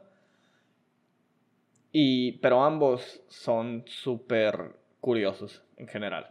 O sea, mi mamá, a pesar de haber estudiado sociología, estuvo en el área de físico-matemático porque le daba huevo al área de sociales porque eran cosas que Muy no, no, no, le iban a, no le iban a aportar mucho en la universidad pero pues estuvo en físico matemático y cuando llevó estadística en sociales que todo el mundo le tronaba porque no mames, no entiendo esto, para mi mamá era súper sencillo porque sabía cálculo y demás, ¿no? Y por ejemplo mi papá siempre fue fan de Carl Sagan. Carl Sagan es un científico divulgador que para mí es el último grande así. Murió hace unos años y pues el, recientemente Neil deGrasse Tyson, este, el ahora famoso, agarró la serie de Cosmos. La serie de Cosmos originalmente es de, ah, de, Carl Sagan. Y es de los 90, del 91 o algo acá. O sea, íbamos naciendo si quieres, o tenemos un año acá y, y es de esos entonces. Pero, por ejemplo, a mí no me gusta Neil deGrasse Tyson y me gusta Carl Sagan porque para mí la ciencia, te lo decía el otro día, es este rollo de poder decir, esto es lo que conozco ahorita. Puedo estar mal. O mi información puede estar incompleta más que nada. Pues. Ese es el meollo del asunto. Puede estar incompleto, pero hasta ahora esto es lo que conocemos. Y dentro de mi casa siempre fue así. O sea, como ellos eran muy fans de Carl Sagan, mi papá yo me acuerdo, tenía como nueve años, me gustaba leer mucho, ahorita no leo nada, o muy poco. Este, mi papá me dijo, lee este libro de Carl Sagan, El cerebro de Brocas, se llama. Y trata un poco como de cuestiones humanas, del pensamiento humano y demás. No entendí un culo, o sea, fueron muchos conceptos. ¿Cuántos años tenía? Como 9, 10 años, 11 máximo. y ahorita lo leo y sigo sin entender un chingo de cosas. Y si quieres, ya conozco un poco de neurobiología por metiche de ciertas cosas y tengo mis pensamientos de otras cosas, pero siempre fue esa motivación como de que. Y yo estaba leyéndolo y no era un. A la madre no entiendo, no lo quiero leer. Es un. A la madre no entiendo, quiero seguirlo leyendo para seguir no entendiendo. O sea, creo que algo que nos inculcaron a mí y a mis hermanos es, o bueno, tal vez solo yo lo agarré así, no sé, tendría que decirlo a mis hermanos, o sea, mi hermana y mi hermano, es que no saber no está mal mientras quieras saber. O sea, si tú dices, ah, no quiero saber y no me importa, no está mal tampoco, pero no te va a llevar a mucho más. Y puede que no quieras ir a mucho más. Hay temas de los que yo digo, güey, ni me importa, ni me interesa, no me voy a meter. Pero hay cosas que digo, quiero saber de esto, no está mal no saber. O sea, por algo tengo que empezar. A lo mejor algún momento voy a saber. Y también el siempre pensar que no está mal no saber permite que si alguien llega con una idea nueva, una idea distinta o algo, la puedas aceptar. Y no sea un no, güey. Es como yo ya sé tanto de esto, me traes algo nuevo que no sé, quiere decir que está mal porque no lo sé. Si no, ya lo sabría. Creo que siempre fue así. O sea, y yo sé que yo le he enseñado muchas cosas a mi papá y yo sé que yo le he enseñado muchas cosas a mi mamá, así como me enseñaron eso a mí, y mi hermano a mí, mi hermana a mí, mis primos y todo. Siempre, mínimo en mi núcleo familiar central, mamá, papá y mis dos hermanos, hermano y hermana, siempre fue eso. O sea, yo puedo aprender de ti, tú puedes aprender de mí. Una. Algo muy interesante que, que quiero tocar contigo antes de que se nos acabe el tiempo y que va muy, muy de la mano con con el ser curioso es... Yo, yo desde morrillo tenía esta idea de... Pues, güey, también soy bien curioso, ¿sabes? Siempre mm, he tenido muchas preguntas, he buscado, muy, muy, muy similar. Mm, yo, bueno, voy a, voy a hacer esta referencia de Rugrats, del papá de Tommy, Ajá. que era inventor. Ajá. Y yo me acuerdo de pensar. El sueño de todo El sueño, así como, güey, ser inventor, como crear cosas nuevas. Tú eres oficialmente inventor. Ajá, recientemente, ajá. Ah, ¿Nos voy a platicar más sobre, sobre eso? De el, el, el, porque yo creo que ser inventor suena como esta fantasía súper lejana que ajá. solo si eres Einstein puedes te, inventar algo. Ajá.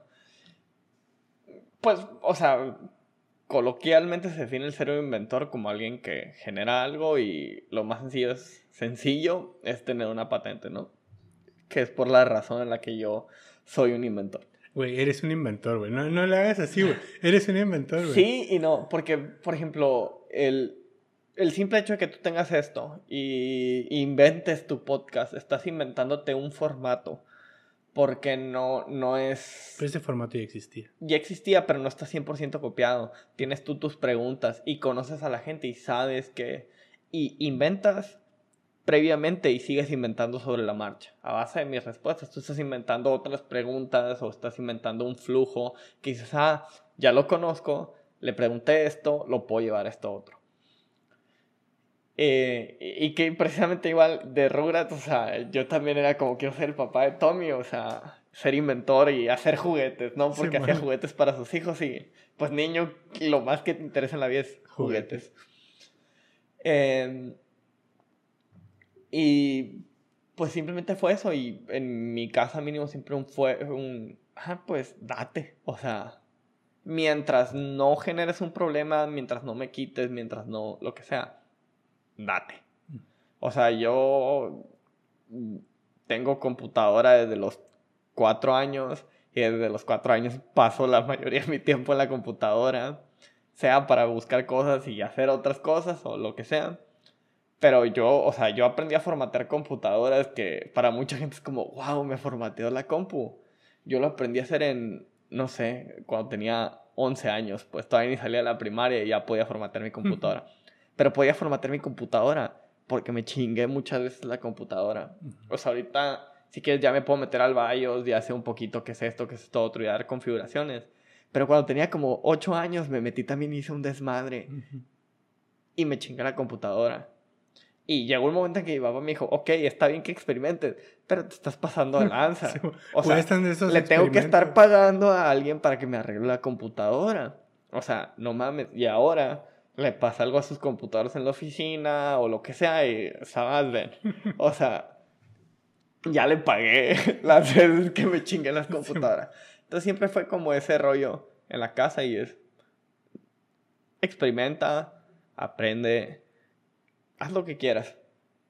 Y siempre, siempre, o sea, y te decía el otro día que platicábamos que yo de niño hice un carro eh, dibujé un carro que yo quería hacer un carro eléctrico que funcionara al mismo tiempo con aire y que generara la energía con una turbina.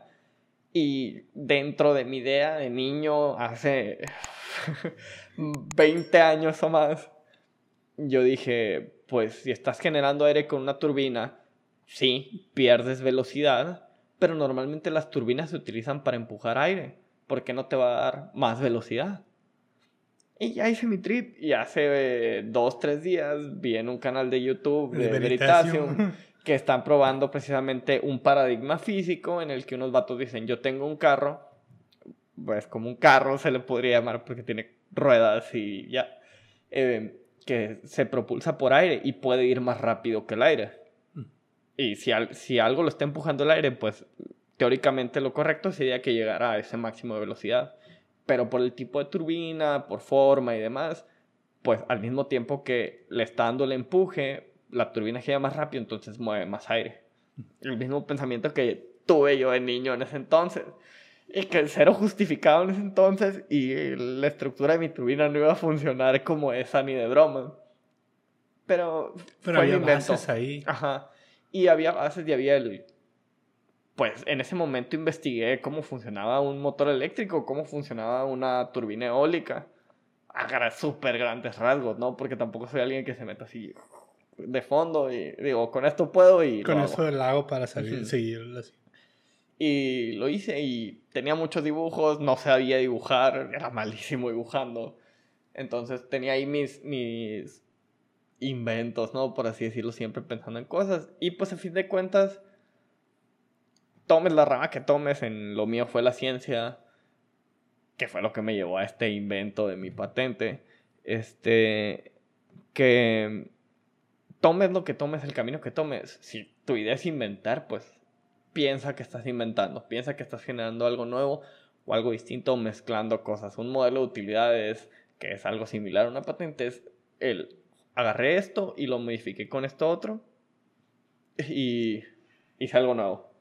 Entonces, se puede innovar, pues es la innovación a fin de cuentas y te dicen, puedes innovar desde la tecnología, puedes innovar en el modelo de negocios, puedes innovar en tu modelo de comunicación, Starbucks vende experiencias, no café y la chingada. Y sí, son innovaciones de distintas maneras y a fin de cuentas innovar es inventar.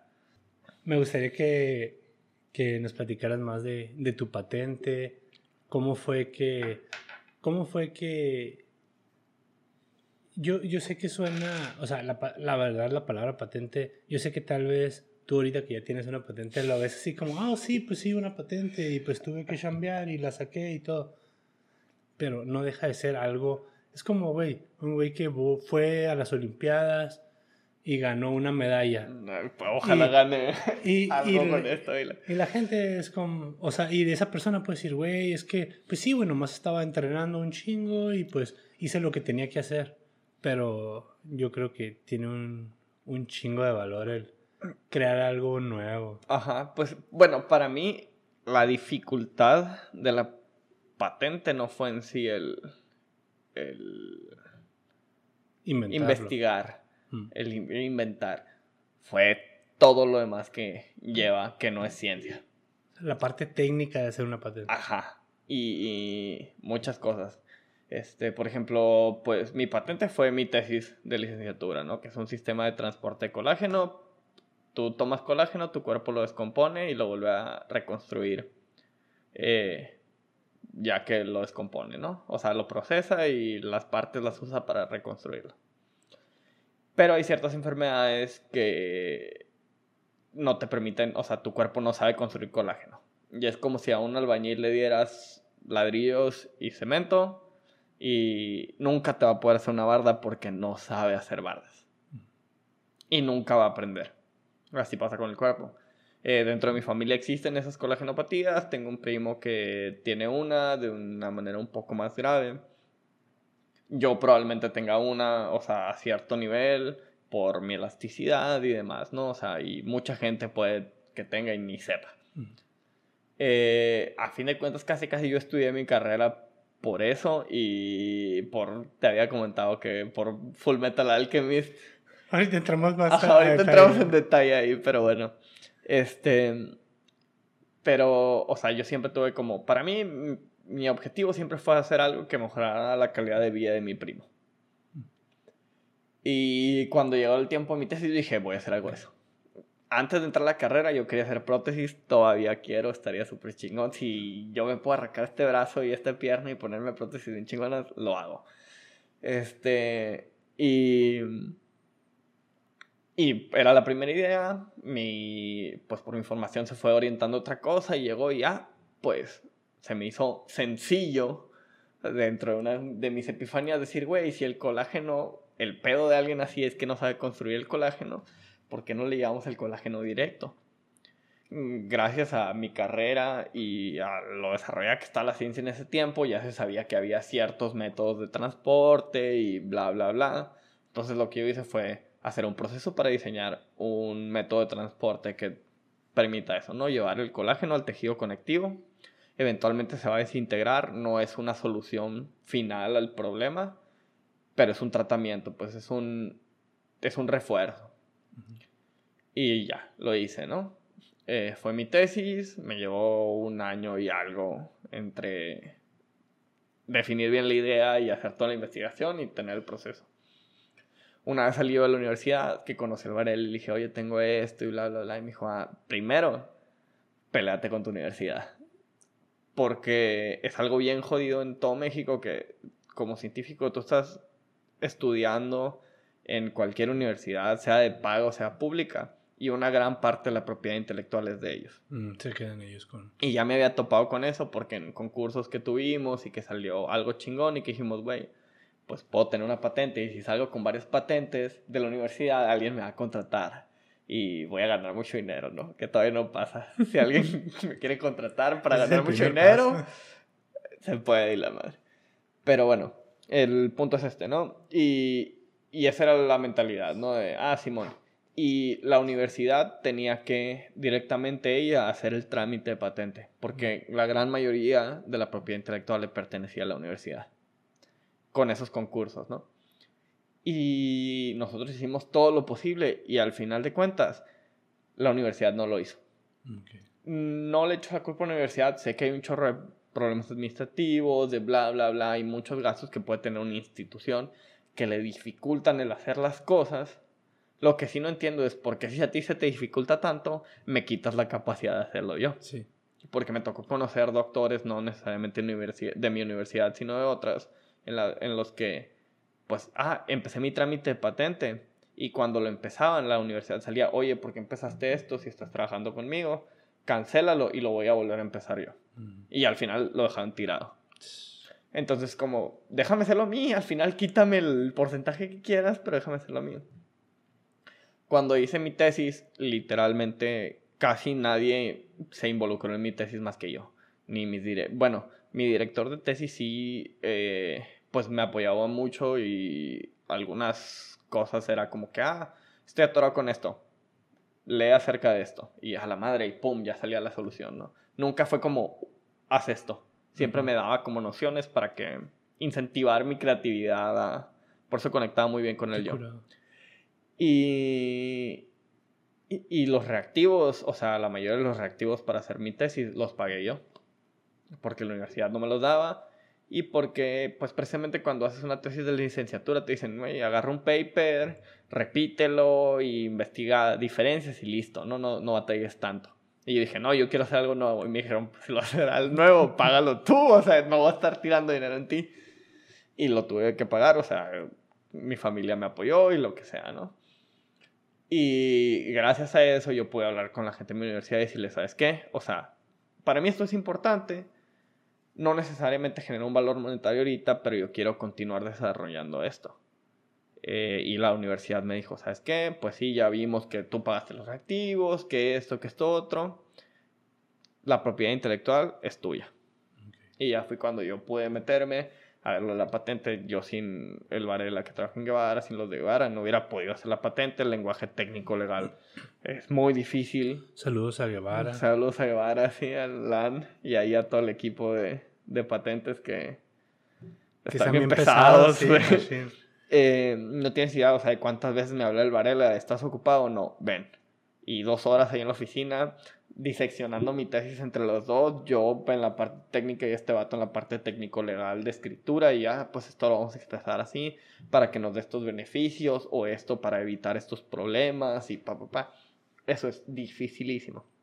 O sea, para mí, que después de años de hacer eso, porque el trámite tardó como cuatro años, después de estos cuatro años, ya entiendo un poco más, pero no me lo aventaría yo, pues. O sea, está, eh, la neta está muy cabrón. Es Tú aventarte una patente, en, no en la parte de la inventiva, sino en la parte técnica, y, legal. Y, todavía que yo en la universidad, uno de mis maestros, que tenía esa iniciativa de no nomás hagan ciencia, creen, generen, o sea, no nomás investiguen por conocimiento, denle utilidad.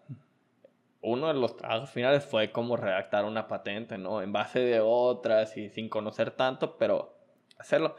Y a la bestia fue de los trabajos que más odié, si quieres. Y es de los trabajos con los que más me relaciono en general, porque, digo, me gusta inventar, no tanto investigar. O sea, y sí, eso es, es un proceso bien chingón. Aprendí un chorro, tanto de lo que ya había hecho, o sea, de mi tesis aprendí mucho en las, los cuestionamientos que me ponían por parte del INPI, que llegaba al barrio y me decía, güey, ¿esto qué pedo acá? hasta todo, ¿no? O sea, y, y sí, pues a eso me llevó. Güey, la neta, muchas felicidades. Gracias, gracias. La neta es, es, un... Yo, yo sé que, eh, que tienes mucho tiempo haciéndolo, güey, después de cuatro años. Se siente chingón, pero es de esas cosas que también te digo, yo no me siento como un wow. Y yo cuando veía a alguien con una patente decía, wow. Entonces ahora que llego digo, verga, esto no está tan chingón. O lo estoy haciendo mal, no, no sé acá, pero esperamos que, algo salga, güey. Yo pienso que pasa como, no sé, güey. Tal vez es un mal ejemplo, güey, pero no sé, un fisiculturista. Ajá, cuando llegas a tu meta dices, ah, aquí, er, esta era mi meta. Y era nomás, ah, era como pegarse a una chinga y nadie se quiere pegar esta chinga y pues esto es lo que obtienes al final. Ajá, o sea, me hace especial el haberme pegado la chinga que no lo siento tan especial porque mucha gente se pega chinga de distintas maneras. Solo es saber escoger la chinga que te pegas. Güey, la neta parece un juego, pero, pero saber escoger la chinga que te pegas hace toda la diferencia en tu vida. Sí, totalmente. Estoy de acuerdo. O sea, esa es la diferencia entre, por ejemplo, de ser un albañil, güey, a, ser un inventor. O sea, porque los dos son una chinga. Ajá.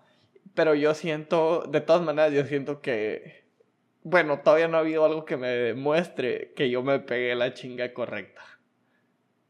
Y si quieres, a lo mejor un albañil puede llegar a tener más estabilidad económica que yo jugándola al inventar. Pues así ya tengo una patente.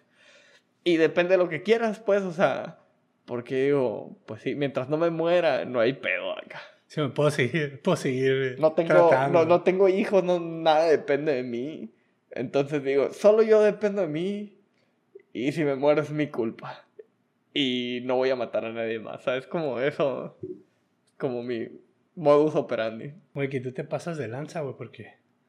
No sé si lo haces a propósito, pero me ayudas mucho a, empujarme al siguiente tema. Pues no es que lo esté pensando, es lo mismo que te digo, no es que lo esté pensando activamente, pero leí las preguntas y obviamente en mi cabeza ni siquiera me senté a pensar así como, ah, esto me va a llevar a esto, pero pues mi cabeza ya dijo, ah, güey, se relaciona así. Güey, pero eres la primera persona que lo hace, güey.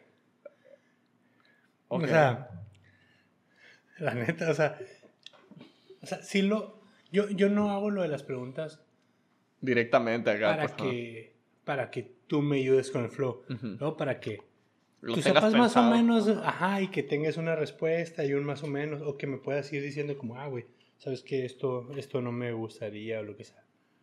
Pero la neta, muy De hecho, por ejemplo, acabo de pensar en el, en, ya es que un libro que recomiendes y la madre, acabo de pensar en mi libro así, no lo había pensado en todo el día, fue como que, a la verga, ¿cuál sería? Y ahorita se me ocurrió la nada. ¿Qué cuál fue? A ver, empecemos por ahí. ¿Quieres empezar por ahí? Eh, el, pues mi libro favorito es el libro de los cinco anillos, se llama, de Miyamoto Musashi. Simón.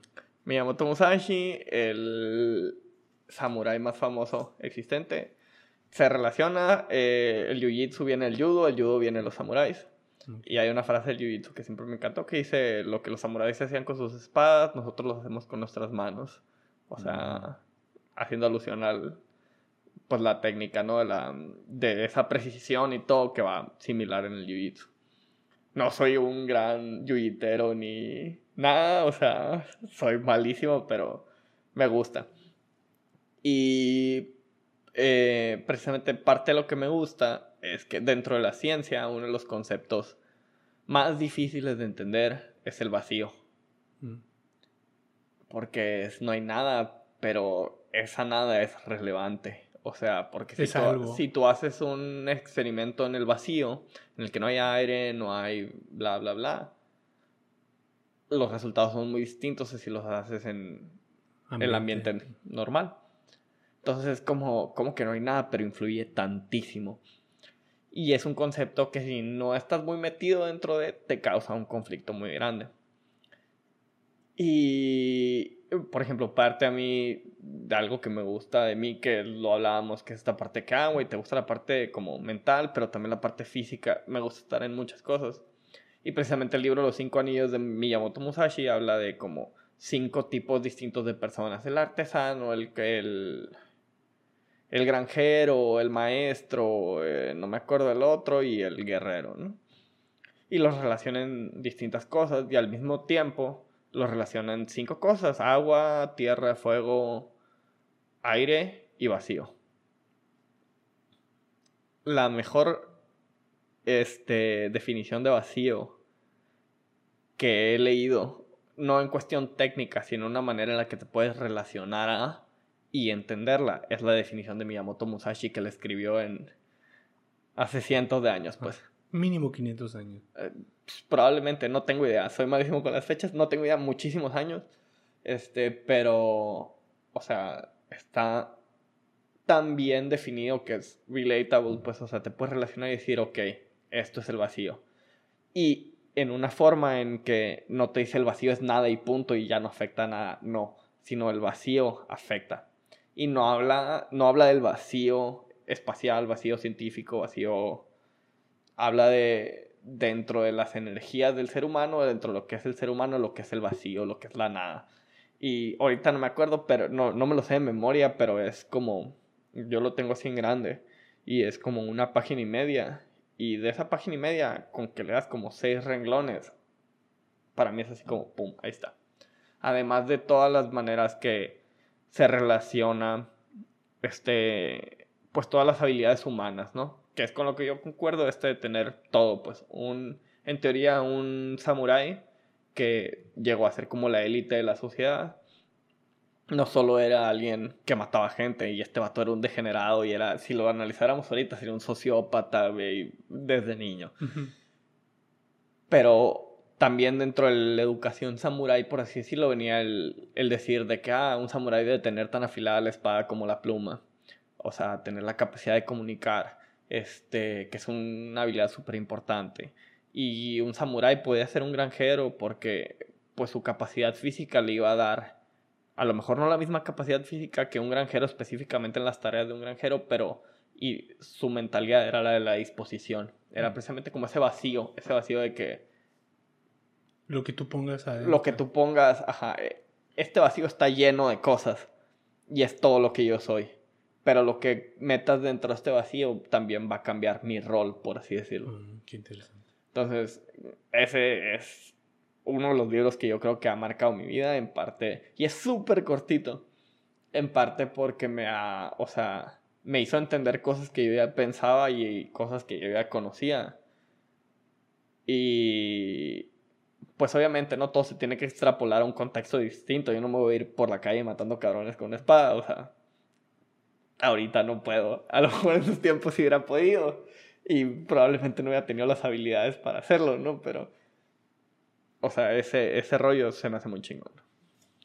Oye, cambiando un poquito de tema, que es, que es algo que también ya habíamos tocado. Muy por encimita, lo hablamos hace unos días. No, no, sé cómo hacerte esta pregunta, pero, pero yo ya sé por lo que me platicaste la otra vez del impacto que, que tuvo en tu vida ¿Cuál es? Bueno, empecemos muy sencillo. ¿Cuál es tu anime favorito? Ajá. E-, es una pregunta muy difícil, pero así.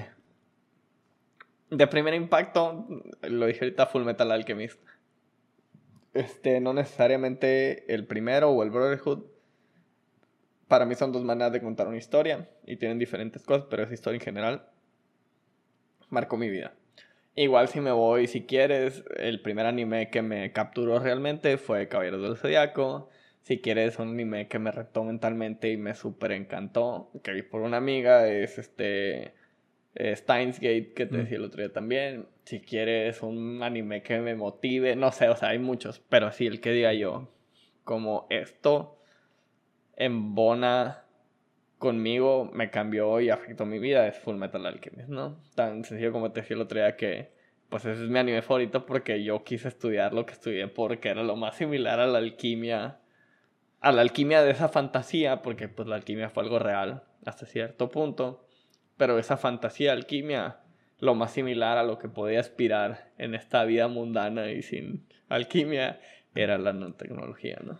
Me, me llamó mucho la atención específicamente el, y, esto yo siempre lo he tenido en mente, es cómo te afecta. Perdón, voy a checar, que no estaba seguro si está checando. ¿Cómo, cómo, te, ¿Cómo una historia puede cambiar tu vida? ¿O cómo una historia te puede dar un rumbo? Este, a diferencia de, de, Edward, que es el principal, si quieres, de Full Metal, bueno, es la historia de Edward Alphonse. Este, pero gira más en torno a Edward por la condición en la que se encuentra Alphonse y que precisamente esa duda, esa duda de que existe o no existe es una parte muy importante de la historia.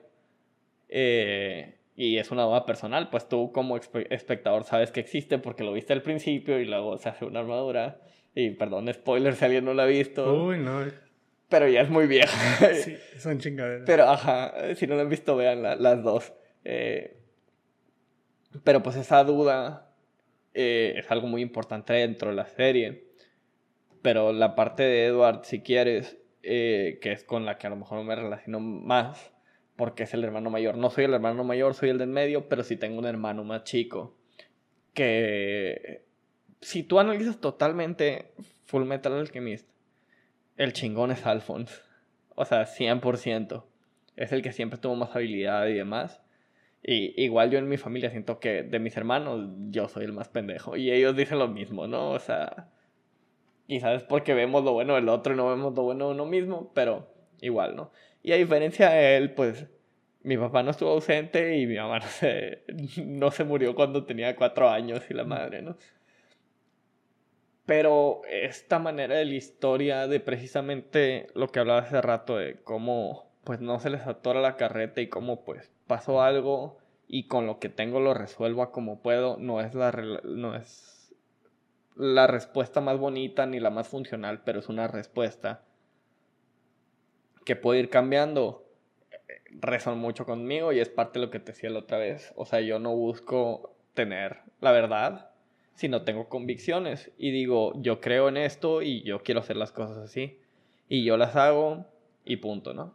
La diferencia entre que si yo sintiera que tuviera la verdad absoluta es que si yo creo que tengo la verdad absoluta, así sea la ciencia la verdad absoluta, que como te decía, es algo que ahorita es lo que sabemos que es verdad, pero está incompleta y sabemos que la única verdad es que sabemos que es incompleto todo lo que sabemos. Es una verdad el día de hoy. Ajá.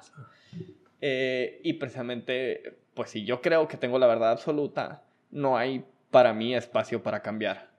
O sea, si yo pienso que tengo la verdad y alguien me dice algo que no entra dentro de mi verdad, solo voy a buscar una manera de justificar que yo tengo la razón para tirarla. En cambio, si yo tengo como una convicción, si yo tengo una teoría, una hipótesis, como realmente es la ciencia, este, pues el momento en que compruebe que no es verdad, voy a tener que cambiar de, pero siempre estoy pensando yo que no es verdad.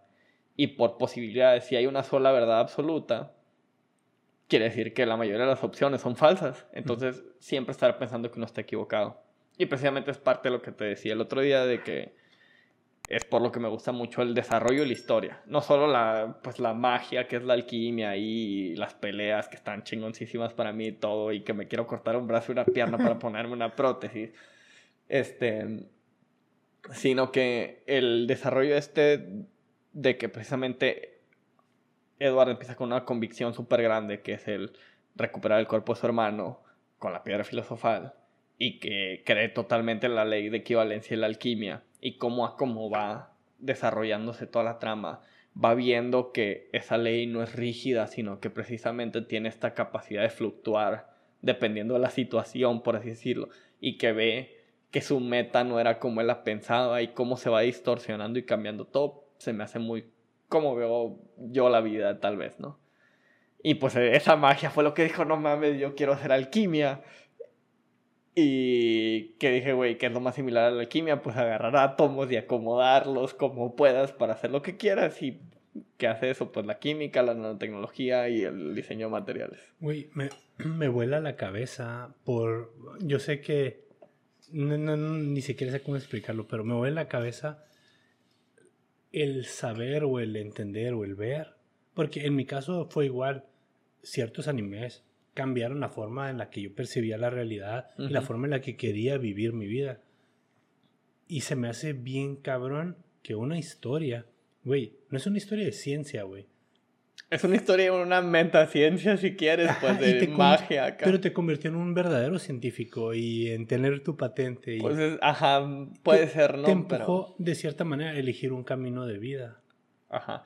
Pues es que igual, ¿no? O sea, yo pienso que la ciencia y el arte y la filosofía son las tres caras de una moneda de tres lados.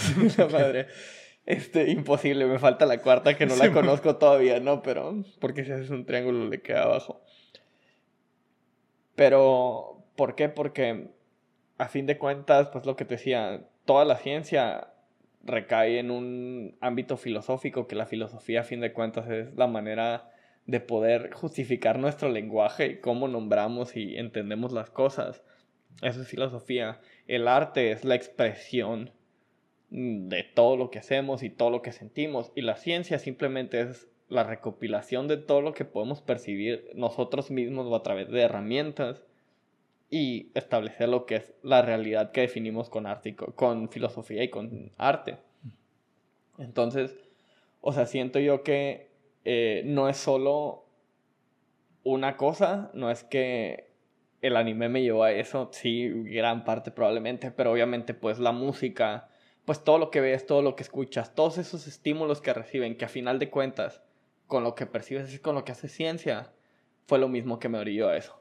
O sea, el decir que me provoca esto, te decía el otro día, me gustan mucho los audífonos y me gusta saber de qué puedo identificar frecuencias a lo mejor o a lo mejor no. Puedo leer una gráfica y pensar, extrapolar de lo que he escuchado, cómo pienso que van a sonar unos audífonos y demás. Simplemente es lo mismo, es agarrar lo que puedo percibir y manejarlo. Aquí con los audífonos, por ejemplo, es al revés. Aquí veo una gráfica y digo, ok, si sé que la gráfica es así, pues qué percibiría bajo esta situación. Y eso pues es cuestión de, porque por ejemplo en mi familia nunca fue un, ah, es mi familia creo que nadie tiene una habilidad artística como tal. Mi hermana pintaba, pintaba bien. Yo intenté tocar muchos instrumentos, mm, flauta, guitarra, bajo, piano, violín. No soy dedicado para tocar un instrumento así. Pero, o sea, para nosotros nunca fue un, ah, el arte no sirve nada. Al contrario, siempre fue como, pues es una expresión. Y dentro de, de esas expresiones, igual, o sea, la poesía, lo que quieras, pues la divulgación científica es como poesía técnica, si quieres, ¿no? O sea, saber apelar al lenguaje y hay muchos tipos de lenguajes, ¿no? Y por eso siento que algo como un anime me pudo afectar a esto. La música que yo escuchaba me afectó a lo mejor al querer hacer más cosas y a lo mejor lo que leía igual. Y si quieres a lo mejor mi pensamiento es un poco de como te decía hace rato a nadie le importa lo que tú hagas de nadie le importa. O sea lo que decían las comunidades pues quién eres no me importa. Qué haces no me importa. Pero estamos aquí quiero convivir contigo. Es lo mismo con cualquier estímulo animes música videos lo que sea. Yo creo que a lo que iba era eso específicamente como de cómo cosas, por ejemplo, cuando tú llegaste aquí a este mundo, esas cosas ya existían y como la forma en las que fueron acomodadas en tu vida te dieron cierto sentido. Y, y, a, lo que voy específicamente es en cómo, cómo creamos las cosas que creamos, las cosas que dejamos, van a ser usadas por otras personas, percibidas por otras personas y van a crear vidas y formas de pensar. De pensar distintas. Ah.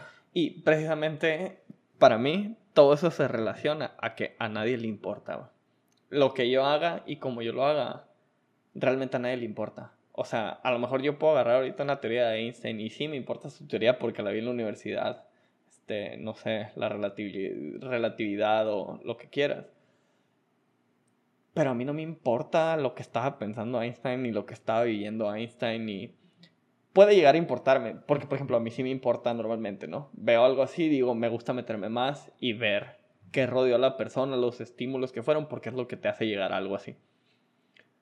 Pero a la generalidad no importas, eres irrelevante, tan irrelevante que no importa, güey. Tengas hijos o no, como hayas vivido tú, eventualmente alguien va a generarle un, ah, no sé, mi tío que nunca tuvo hijos, era así y, esto me hizo pensar en esta otra cosa. Ajá. Pero realmente a esa persona no le importa lo que tú sientas, ni lo que tú sentiste, ni nada. O sea, entonces es como algo súper sin ego. El decir, güey, yo hago las cosas. Es una dualidad bien rara, porque es sin ego y al mismo tiempo un chingo de ego. A nadie le importa lo que soy yo más que a mí.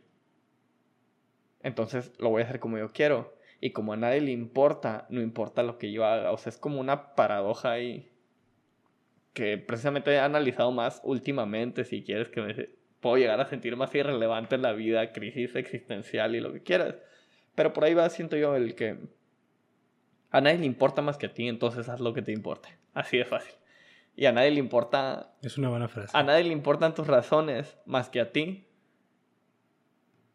Por eso hazlo. De hecho, hablando de frases, hay una frase que era parte de lo que me dijiste, como una frase que me llama la atención dentro, hay como tres frases que digo que son importantes para mí. Por ejemplo, una de unos güeyes de Jiu-Jitsu que dicen keep it playful, que es dentro del mismo Jiu-Jitsu como manténlo como un juego, ¿no? Diviértete, ¿no? Sigue disfrutando. A pesar de que estés compitiendo a super alto nivel, disfrutar. Eso se me hace importante.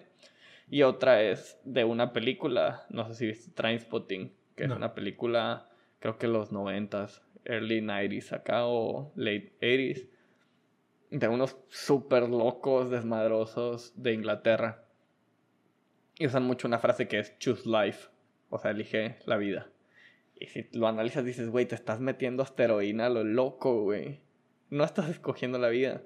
20 años, 20 años después, en 2017, sacaron Trainspotting 2. Con los mismos actores, mismos personajes, mismo todo, pero literal, pues pasaron 20 años. Y le hacen una pregunta al vato. Hay un video en YouTube, lo puedes buscar como Choose Life, eh, Trainspotting 2, y explica. Y que dice, güey, era en los 80s, era, el Choose Life era como el eslogan de una campaña antidrogas. Pero nosotros lo agarramos como una, así, elige la vida. En vez de drogarte, cómete 45 hamburguesas del McDonald's al mes. En vez de esto, e, e, elige esta otra parte. Y se resume a lo mismo, pues elige tú en tu vida. O sea, así estés bien o así estés mal. así estés bien o estés mal, elige tú. Elige pasar 45 horas a la semana en Instagram o elige no tener redes sociales. Elige esto o esto otro. Pero elígelo. O sea, que sea tú y que no sea un estoy eligiendo esto. Estoy eligiendo pasar tanto tiempo en Instagram porque todos mis amigos pasan mucho tiempo en Instagram. Mm. No, yo lo elijo porque yo quiero. O si eliges pasarlo por tus amigos, elige que lo importante para ti sea la interacción con tus amigos, no Instagram. O sea, es esa parte como, bueno, así lo tomé yo dentro de. Está muy bien. Y es un choose life, o sea, realmente sería como choose in your life, pero precisamente como era de elige vivir en vez de drogarte, cuando se creía que cualquier droga te mataba así. Es un choose life, pues elige, elige lo que te mueve. Oye, eh, justo que estamos tocando este tema, me gustaría preguntarte ya para terminar. ¿Tienes algún tip para compartir de cómo tener una buena semana? Choose Life. Choose Life. Ajá, es el mismo, o sea, ve el video de Choose Life de explicando Mike Renton, se llama el personaje en la película. Se lo está explicando Verónica, es muy bueno. Dura como unos 5 minutos tal vez o menos. Y precisamente es el choose life, o sea, hagas lo que hagas, hazlo porque quieres. Si es, voy a trabajar y dices, no me gusta mi trabajo, pero luego porque tengo hambre, es, me gusta comer. Hmm. Trabajo porque quiero comer. Eh, si te gusta, o sea, si no te gusta salir de tu casa, no te gusta interactuar con gente, que no sea un, estoy aquí porque no me gustan los demás. No, es un estoy aquí porque me gusta estar conmigo mismo. Choose life, o sea, es... Pues creo que precisamente eso es. O sea, para tener una buena semana, mi manera de tener una buena semana es levantarme el lunes, que todo el mundo odia los lunes y pues choose life, o sea, estoy haciendo esto porque quiero. Güey, suena, suena a una súper buena Súper buen tip, güey. Robado una película del 87, creo, o algo así. O sea, qué chingón. La verdad, esta es la primera vez que pregunto sobre el tip de una buena semana. Se me hace un súper buen tip, la neta. Lo voy a tomar para mí, te lo juro. Y, y por ejemplo, es una recomendación igual. Vean esas películas. Trainspotting, creo que viene una novela. Nunca leí la novela. Por ejemplo, tengo tres películas favoritas: Fight Club, Trainspotting y Historia Americana X. Este, Historia Mecánica que está muy densa, la vi muy chiquito y también me afectó en mi manera de ver la vida, yo creo. Trainspotting también, en cuestión de, o sea, precisamente esa parte de Choose Life es muy relacionada a drogas, muy a temas controversiales de esa época y la segunda, que también súper vale la pena, a temas más de esta época. Pero creo que tiene un buen mensaje y Fight Club, que igual todo el mundo sabe, la película donde se pelea Brad Pitt y Edward Norton pero hay mucho atrás y el libro es muy bueno. Hay un libro también de Fight Club que es muy bueno. Pero una recomendación, ver Trainspotting, Trainspotting 2, o mínimo, mínimo el video ese Choose Life. O sea, está en YouTube, busca Choose Life. Lo voy a poner en la descripción, definitivamente. Totalmente, porque es muy bueno. O sea, es una manera de... Señala todo lo malo, pero precisamente le dice así como Choose Life, o sea... Si estás eligiendo la vida, elige lo que haces. Bueno, así lo tomé yo, ¿no? Creo que. Y sí, es un. No lo había pensado igual, o sea, hasta ahorita que me dijiste un consejo para una buena semana y creo que. Choose Life es el consejo. Bueno, definitivamente Choose Life. Yo estoy volteando la cámara, no hay ninguna cámara grabándome porque ya, ya tronó. Pero me gustaría terminar, ¿sabes? Reconociéndote, güey. La verdad. Güey, te quiero reconocer ah, principalmente por tu insaciable curiosidad. Gracias. admiro, admiro mucho tu, tu seguir buscando, seguir aprendiendo. Quiero ser como más como tú en esa parte de seguir investigando. Sí soy curioso, pero se me hace más padre tu forma de curiosidad. Gracias. Y también admiro mucho tu humildad, güey.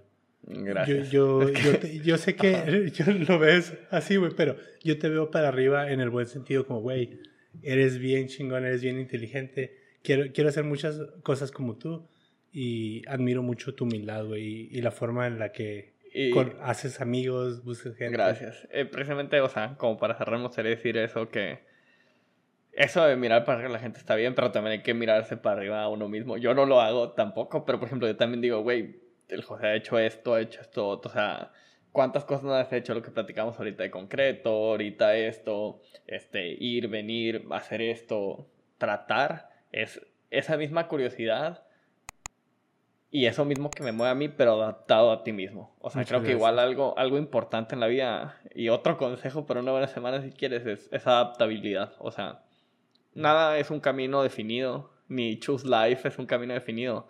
Adáptalo a ti. O sea, siempre. Lo que agarres, acomódalo a ti. Muchísimas gracias. Sabas, estoy muy agradecido de conocerte. Yo estoy súper agradecido y súper buena plática aquí, la verdad. Muchas gracias por compartir una buena semana conmigo.